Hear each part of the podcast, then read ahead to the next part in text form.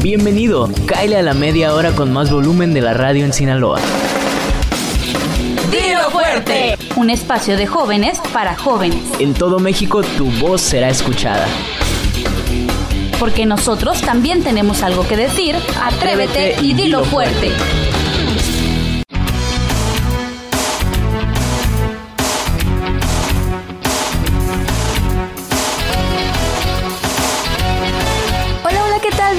Bienvenidos a su programa Dilo Fuerte. Me presento, soy Belén Beltrán y es un gusto estar acompañándolos por esta media hora de entretenimiento, de aprendizaje, junto con mis compañeros y es un gusto para mí poder estar aquí. Los presento, chicos, ¿cómo están, Teresa? Hola, hola Belén, muy buenas tardes a todos los que nos están escuchando allá en casita, desde su carro, desde su casa, donde sea que estén, espero que disfruten esta media hora porque tenemos un tema con mucha muy buena información y espero que lo disfruten tanto como nosotros porque hoy es 12 de octubre, una fecha que se conmemora en México y en muchos lugares del mundo. Dani, ¿tú cómo estás hoy? Oye, se te estaba pasando presentarme. Sí, sí, ya, vamos a, ahora sí al tema, lo que viene. Hola, hola, ¿cómo están todos? A todos los que nos están escuchando a través de las frecuencias que tenemos en Mazatlán, Los Mochis y Culiacán, los que nos están escuchando a través de la página de internet también, www.cisir.gov.mx. Es un tema súper interesante que, que siento que mi cabeza se iba a explotar, mi, mi mente conspirativa está a punto de estallar de felicidad. Traemos muchas teorías, chicos. Este tema, eh, la verdad es que, pues el día de hoy lo estamos recordando. Estamos recordando a nuestro pasado, ¿verdad? Entonces vamos a hablar un poquito. A ver, Teresa, platícanos. Tú eres la que ya quieres iniciar. Oye, lo interesante de esto es que no vamos a estar hablando específicamente de lo que pasó, sino de un poquito acerca de nuestras teorías. Sí, claro. De lo que pensamos acerca de qué hubiese pasado si no nos hubieran conquistado los españoles. Si Cristóbal Colón no hubiera llegado, hubiera dicho, esta tierra es mía. Aunque hay teorías que dicen que mucho antes de su llegada ya habían pisado tierra americana otras personas, otros conquistadores y demás. Pero les platico un poquito. El 12 de octubre de 1492, Cristóbal Colón llegó a la isla bautizada como San Salvador, actualmente las Bahamas. Esta celebración, que aquí es una conmemoración, pero antes hacían una fiesta de celebración por haber conquistado eh, la tierra americana, pero la primera celebración se hizo en 1915 como atribución y homenaje a la pluralidad. Actualmente Lo hacemos para festejar que pues las culturas, las razas se han mezclado y ha sido muy favorecedor para poder conocer eh, a otras culturas, para poder conocernos a nosotros incluso nuestros orígenes y saber por qué hoy actualmente tenemos esta mezcla tan interesante de culturas y de ser lo que hoy actualmente somos. Y precisamente, Teresa, hablando un poquito de, de, esta historia del Día de la Raza y todo, hay diferentes teorías que dicen qué hubiese pasado si los españoles no nos hubieran conquistado. Y una de ellas es que dice que hoy seríamos el primer exportador de plata en el mundo, porque probablemente uno de los más importantes exportadores de oro, ya que mucho de este, eh, de este material fue saqueado hacia España durante 300 años. ¿Qué tal? ¿Fuéramos ricos ahorita, chicos? Sí, no, no estoy tan seguro si fuéramos ricos realmente como porque puedes verlo como que fuéramos exportadores de plata y de oro. Sin embargo, ya en la cuestión de exportar e importar cosas, habría muchas cosas que, que, analizar. Sin embargo, tienes toda la razón y, somos uno de los principales exportadores y probablemente hubiéramos tenido unos buenos años de, de, riqueza durante algo de tiempo. Exacto. Y también, chicos, otro punto que quiero, que quiero decirles a todas esas personas que nos están escuchando también es que se hablaría mexicano, que hoy conocemos como el náhuatl, porque de hecho hablamos una lengua extranjera. Sí, es lo que estábamos platicando hace un momento antes de iniciar el programa, porque antes de iniciar el programa les platico que teníamos un debate aquí, sobre qué piensas Junto tú con nuestro productor y entonces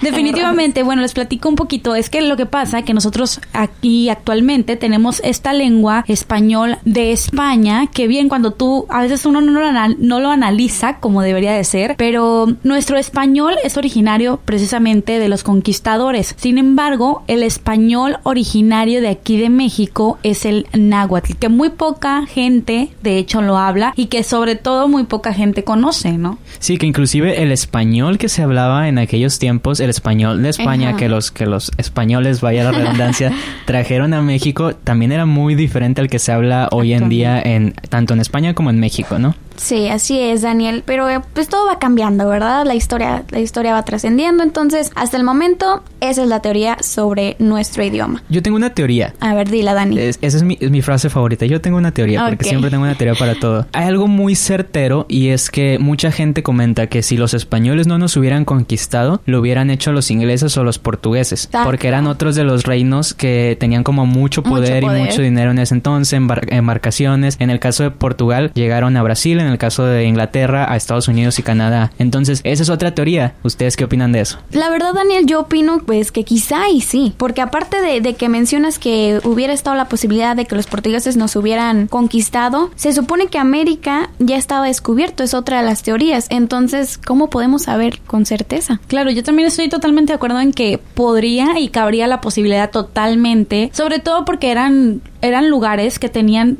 todo el poder para ir a, explorar, sí, claro. Sí, para ir a explorar, hacer sus expediciones y posteriormente llegar a su país y decir, ¿saben qué? Encontré que en, en otro territorio hay muchísimos minerales. Además que México precisamente se caracteriza por eso y por eso es que no dudo que otros países nos quisieran, nos quisieran, perdón, conquistar, ya que México goza de todos esos privilegios que cualquier país quiere tener y que es uno de los principales que tiene más riqueza en cuanto a naturaleza. Ahora, hay algo bien importante también, chicas, que nosotros en historia somos muy ricos, tanto así como en, en, cultura, comida, no sé, música, todo lo que tiene que ver con nuestros antepasados, antepasados es una cultura muy, muy rica. Sin embargo, planteando así la posibilidad así que, que los europeos no hubieran venido, que dijeron como, eh, ¿sabes qué? Mejor no, mejor nos quedamos aquí. Me desvío del camino. Sí, o sea, que hayan dicho que no. Yo tengo otra teoría que de cierta manera había tribus o civilizaciones muy avanzadas aquí en América. Es el caso de los mayas, los aztecas o mexicas. Los incas. Los incas, los guaraníes en Paraguay, en el sur de, de América Latina. Creo que de cierta manera hubiéramos entrado, por ejemplo, en algún tipo de guerra para que estas civilizaciones siguieran tomando más territorio. Entonces yo creo que de cierta manera no nos, no nos hubiéramos librado mucho de esta guerra por territorios, como en el caso de países como Japón, que no tienen como una, no tuvieron como una conquista como tal, pero fue como una unificación de territorios, que eran muchísimos territorios, que de año en año se fueron juntando,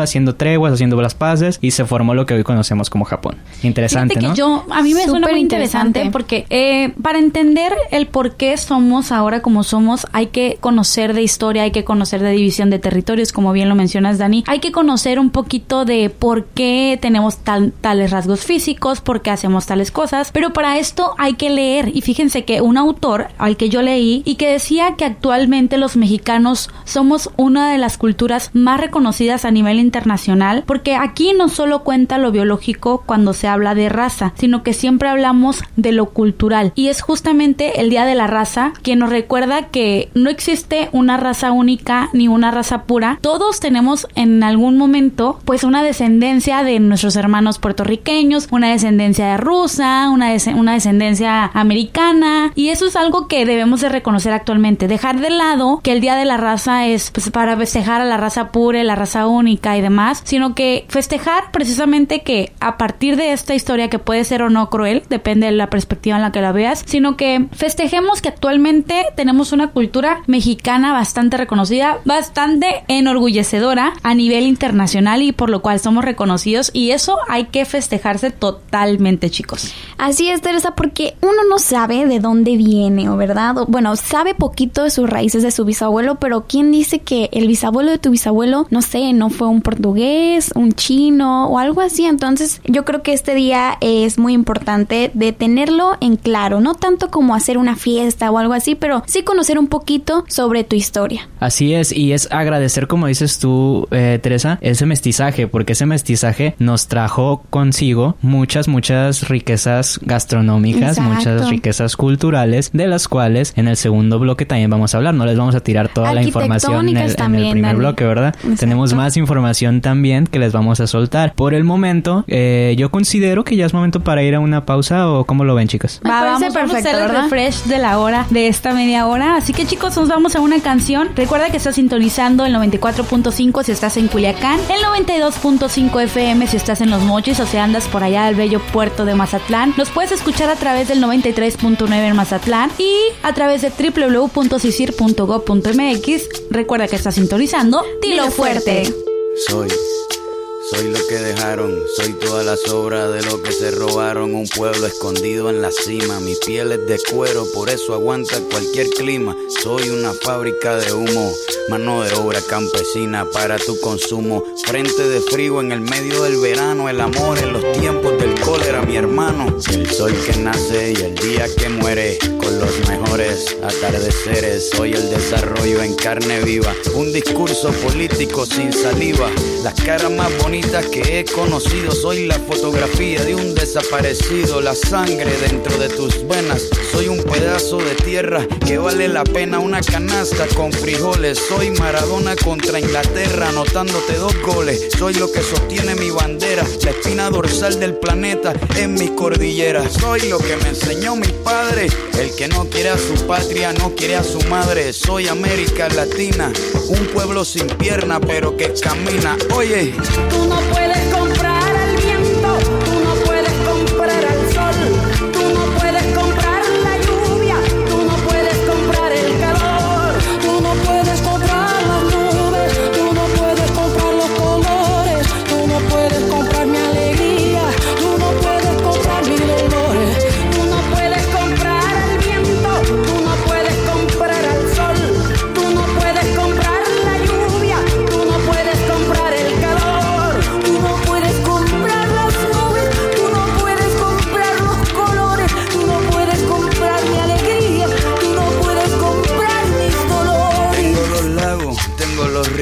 Tengo mis dientes pa' cuando me sonrío, la nieve que maquilla mis montañas.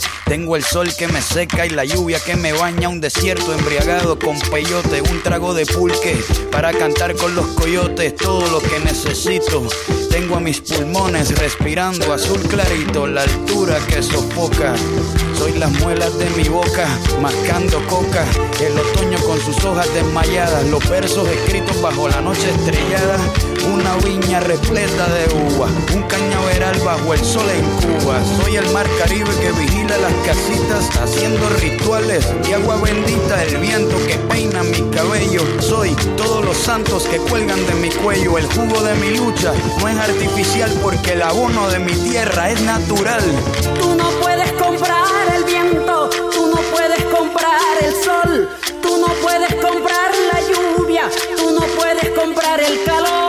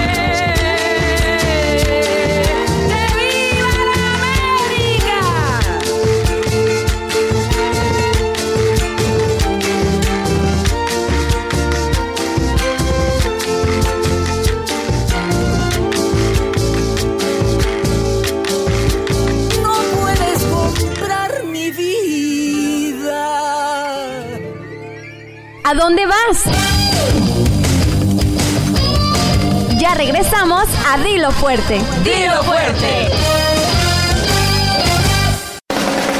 Dilo Fuerte. Estamos de regreso. Conéctate con nosotros en Facebook e Instagram como arroba isjumx.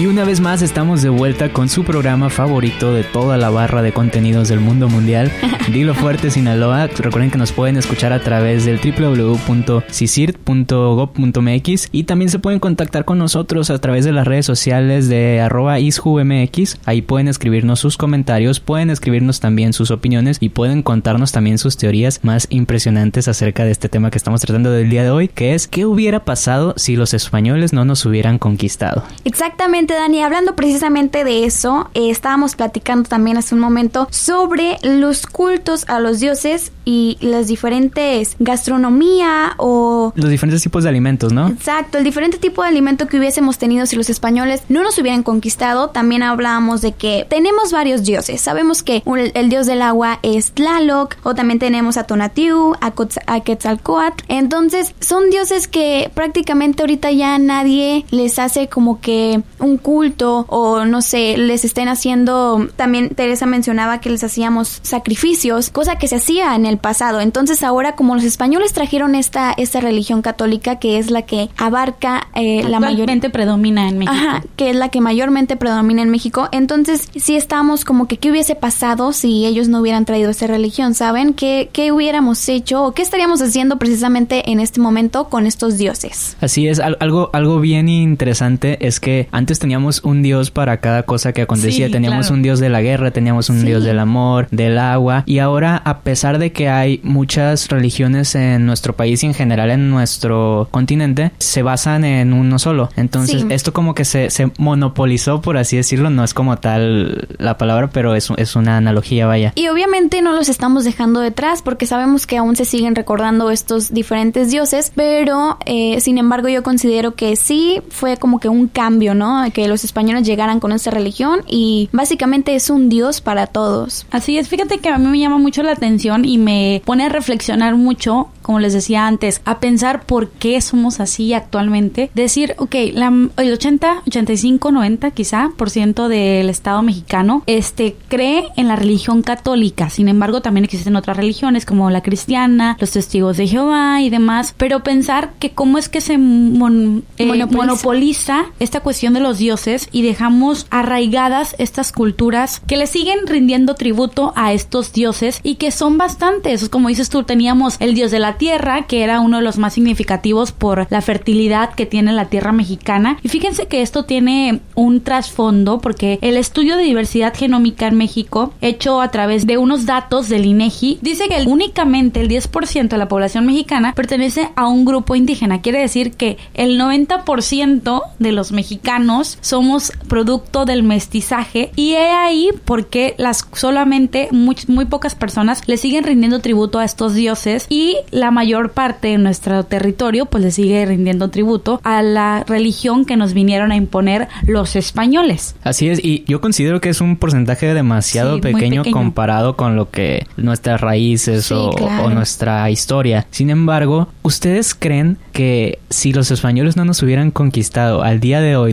2019, es, bueno, tal vez no, no le llamaríamos 2019, pues yo creo que por obvias razones tendríamos otro, otro tipo de, de calendario, pero ¿ustedes creen que seguirían existiendo los tributos, los sacrificios humanos? Por supuesto, yo sí lo considero muy, muy factible. Te voy a decir por qué. Porque muchas de las culturas mexicanas que tenemos actualmente, pues valga la redundancia, en México, y que son culturas que siguen haciendo algún tipo de, de estos tributos que sí con las leyes se les ha modificado un poquito su forma de hacer y de rendir culto a los dioses, pero en muchas culturas se siguen practicando cosas que tú te quedas y te asombras cada vez que los analizas y dices, wow, o sea, tienen muy rasgos muy característicos y sobre todo formas de hacer las cosas para rendir tributo muy muy extraños y que dices tú, ok, no sé si el sacrificio es necesario, pero yo creo totalmente, un 100% segura que, que lo seguiríamos haciendo. ¿Tú también, Belén? ¿Estás segura? Chicos, es que están hablando y yo estoy así como que impactada. No, no con... Oh, my God. Sí. No, la verdad es que eh, me encanta, me encanta saber todo esto que, que me están diciendo y que les estamos diciendo a las personas que nos están escuchando escuchando a través de las diferentes estaciones que tenemos en Radio Sinaloa. Y bueno, yo les platico también que, chicos, ¿qué hubiese pasado si ahorita no tendríamos el pescadito que nos comemos, que los vegetales, triste. que no sé, la, que la carnita? Porque eso fue aportación de los españoles también, por supuesto. Entonces, ahorita en el 2019, como lo mencionaba Daniel hace un momento, pues prácticamente estaríamos comiendo, no sé, ¿qué les gusta? ¿Qué les gustaría? ¿Maíz? Bueno, a mí me gusta maíz, pizza. pero eso ya con el tiempo, Dani, con el tiempo se fue desarrollando. Es algo bien cierto porque mucha gente no sabe que las primeras vacas o los primeros caballos, los primeros eh, cerdos vinieron de Europa. O sea, aquí, aquí en América Latina y específicamente en México no teníamos ese tipo de animales. Y mucha de nuestra gastronomía se basa en cosas lácteas, en carne, el pozolito con la ah, carnita,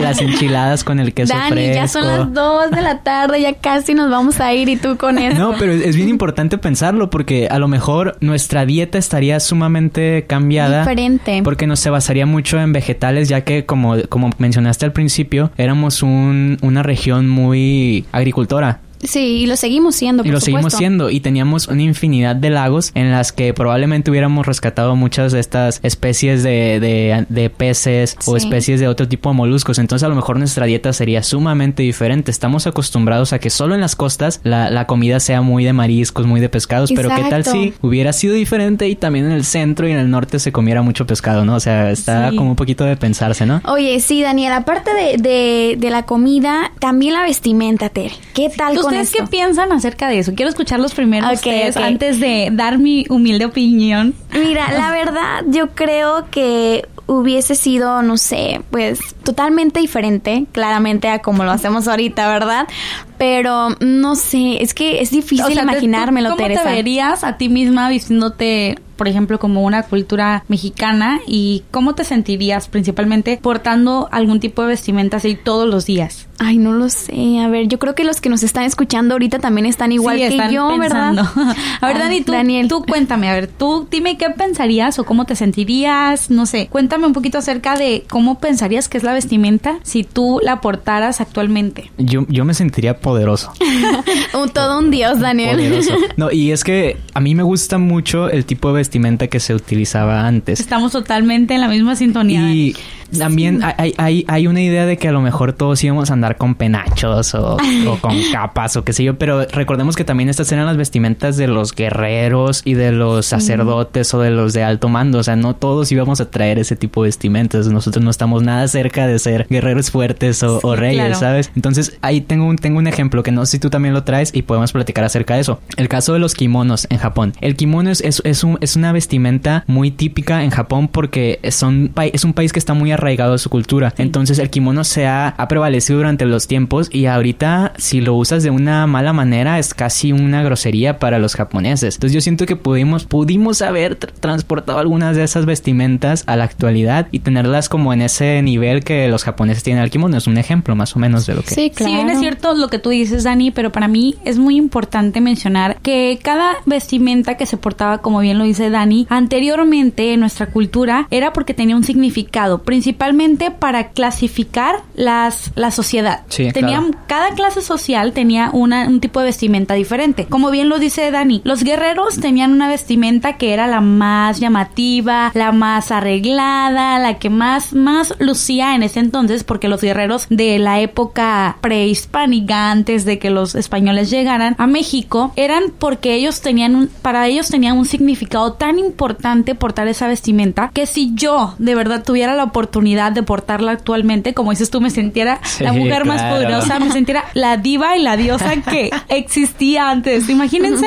ser alguna de las diosas mexicanas de antes. o sea, ah. para mí es como que no manches, lo, mejor que te pueda pasar en la vida, ¿no? Ahí, el mejor dicho que, que, puede haberse acoplado ese es el antes muerto que sencilla, ¿no? Claro. Porque iban a la guerra vestidos como, Siempre a, una pasarela de Prada. Sí, y es que tú te pones a ver las imágenes, Belén, y dices, wow, el vestido que traían la diosa. Sí, lo, sé, lo sé, Es increíble. Y, que ellos mismos fabricaban, ¿no? Así es. Además, los colores que utilizaban para mí la, cultura mexicana, o sea, muestra todos estos colores que personalmente me encantan. Cuando yo veo la cultura mexicana de verdad, que es de raíz de aquí, 100%, me emociona mucho. O sea, todo este tipo de cultura me emociona. ¿Por qué? Porque es algo que me mueve, me mueve mis fibras. Y ojo que, que un dato bien importante es que estos colores eran naturales, chicas. No sé si ustedes mm. saben que se sacaba el algodón de la planta que, que da el algodón y los colores se hacían con especias. O sea, con diferentes especias se mezclaban, entonces se ponían a hervir el algodón junto con esta mezcla y así salía el color y así se podía tejer y así se podía hacer todo esto. ¿Qué tal con este dato que nos acaba de decir Dani? Ustedes que nos están escuchando allá en casita, que van rumbo, no sé, a la escuela a estudiar inglés, platíquenos ahorita en sábado qué es lo que están haciendo y recordando, ¿verdad Daniel? Que estamos hablando precisamente de qué es lo que hubiese pasado si los españoles no nos hubieran Así es, y les tengo una mala noticia, chicas. ¿Qué? Y a todos los que nos están escuchando también, que si los españoles no nos hubieran conquistado, no tendríamos la música que tenemos ahora, no tendríamos un mariachi, oh, no tendríamos la banda sinaloense, porque la banda sinaloense es un género que se creó basándose en instrumentos de la polca alemana. Y el, mariachi, todos los instrumentos que tenemos en el mariachi son instrumentos españoles, las guitarras, los violines y todo esto vienen de España, entonces también nos trajeron eso, así que chicos, si no hubieran venido los españoles, hubieran olvidado del disco de Luis Miguel con mariachi, de Juan Gabriel, de la banda MS, de, la banda El Recodo, todo esto hubiera ido un bye bye. Un bye bye, gracias españoles. Ah. No, y bueno, ya para, para ir como concluyendo con esto, también tenemos que ser conscientes de que muchos de nosotros no hubiéramos nacido si, si no hubiera pasado esto, hubiéramos nacido en otra parte, porque nosotros somos, somos parte de, ese resultado que dio el mestizaje. Todos nosotros se han puesto a pensar alguna vez quién fue mi pariente. Claro. Que, el primero que llegó con, un español. español. ¿Quién fue ese, O sea, qué tan alejado estoy de él. ¿Qué, tantos años tuvieron que pasar para que yo esté aquí? Entonces, e, es, es algo bien importante. A lo mejor tampoco hubiéramos tenido ascendencia africana, muchos, porque al no estar los españoles tampoco hubieran traído esclavos africanos. Entonces, es todo un rollo muy, muy, muy denso. Prácticamente somos uno mismo, yo creo, ¿verdad? Entre todo el mundo. ya me fui muy lejos ya, pero es real. sí, de verdad, te digo, es una de las cosas que a mí más me gusta y no, o sea, no festejo porque quizá hubiese cambiado totalmente nuestra historia, que hubiese cambiado totalmente nuestra actualidad, pero sí me enorgullece decir que todo lo que somos actualmente viene de esta cultura mestiza, de esta cultura eh, tan, tan importante a nivel internacional y que les digo, o sea, imagínense, no sé, una, un México sin la ingeniería hidráulica, sin carros con motor, sin las presas que actualmente tenemos. Imagínense un Sinaloa, nada más un Sinaloa sin una presa sea, ¿qué sería de nosotros? ¿Estaríamos inundados? Eh, no sé, o sea, definitivamente es algo que los españoles trajeron para bien, pero también nos hicieron un poco de mal. Sin embargo, como siempre lo he dicho, hay que resaltar lo bueno, lo positivo. Actualmente somos lo que somos y somos algo muy importante a nivel mundial por esta razón y quizá por otras razones que desconocemos porque hay que leer mucho de historia, chicos, a los que están escuchando en casita hay que leer y conocer, como siempre les decimos aquí en Radio Sinaloa, conozcan, lean, alimentense, cultívense acerca de nuestra historia para que entiendan un poquito de por qué somos como somos. Exacto, porque el que no conoce su historia está condenada a repetirla, ¿verdad, Teresa? Y bueno, chicos, ni modo, se nos ha acabado el tiempo el día de hoy. Oh. En este 12 de octubre, Día de la Raza, un tema muy, pero muy importante que se lo quisimos dar a conocer a todos ustedes de una forma diferente, ¿verdad? Suponiendo que hubiese pasado si los españoles no nos hubiesen conquistado. Así es, un tema súper interesante que me me, voy aquí a la casa para seguir pensando más teorías y dándole vuelta a la cabeza. Les digo, a mí me encantan todas estas teorías conspirativas. Muchísimas gracias a todos los que nos escucharon. Yo me, despido de parte de todo el equipo de Dilo Fuerte Sinaloa y pues los veo la próxima semana, Teresa. Claro, así es. Yo soy Teresa García. Un gusto haber estado con ustedes este sábado 12 de octubre. Les recordamos conmemorar allá en tu casa también alimentarse un poquito acerca de lo que es el Día de la Raza, conocer y leer acerca de esta fecha y de muchas otras que conmemoramos aquí en México. Soy Teresa García. Gracias por haber estado este sábado con nosotros. Ahí lo tienen chicos, muchas gracias. Recuerden que nos están sintonizando en Mazatlán por el 93.9 FM, en Los Mochis 92.5 y Culiacán. Me despido, soy Belén Beltrán y este es tu programa. Dilo fuerte.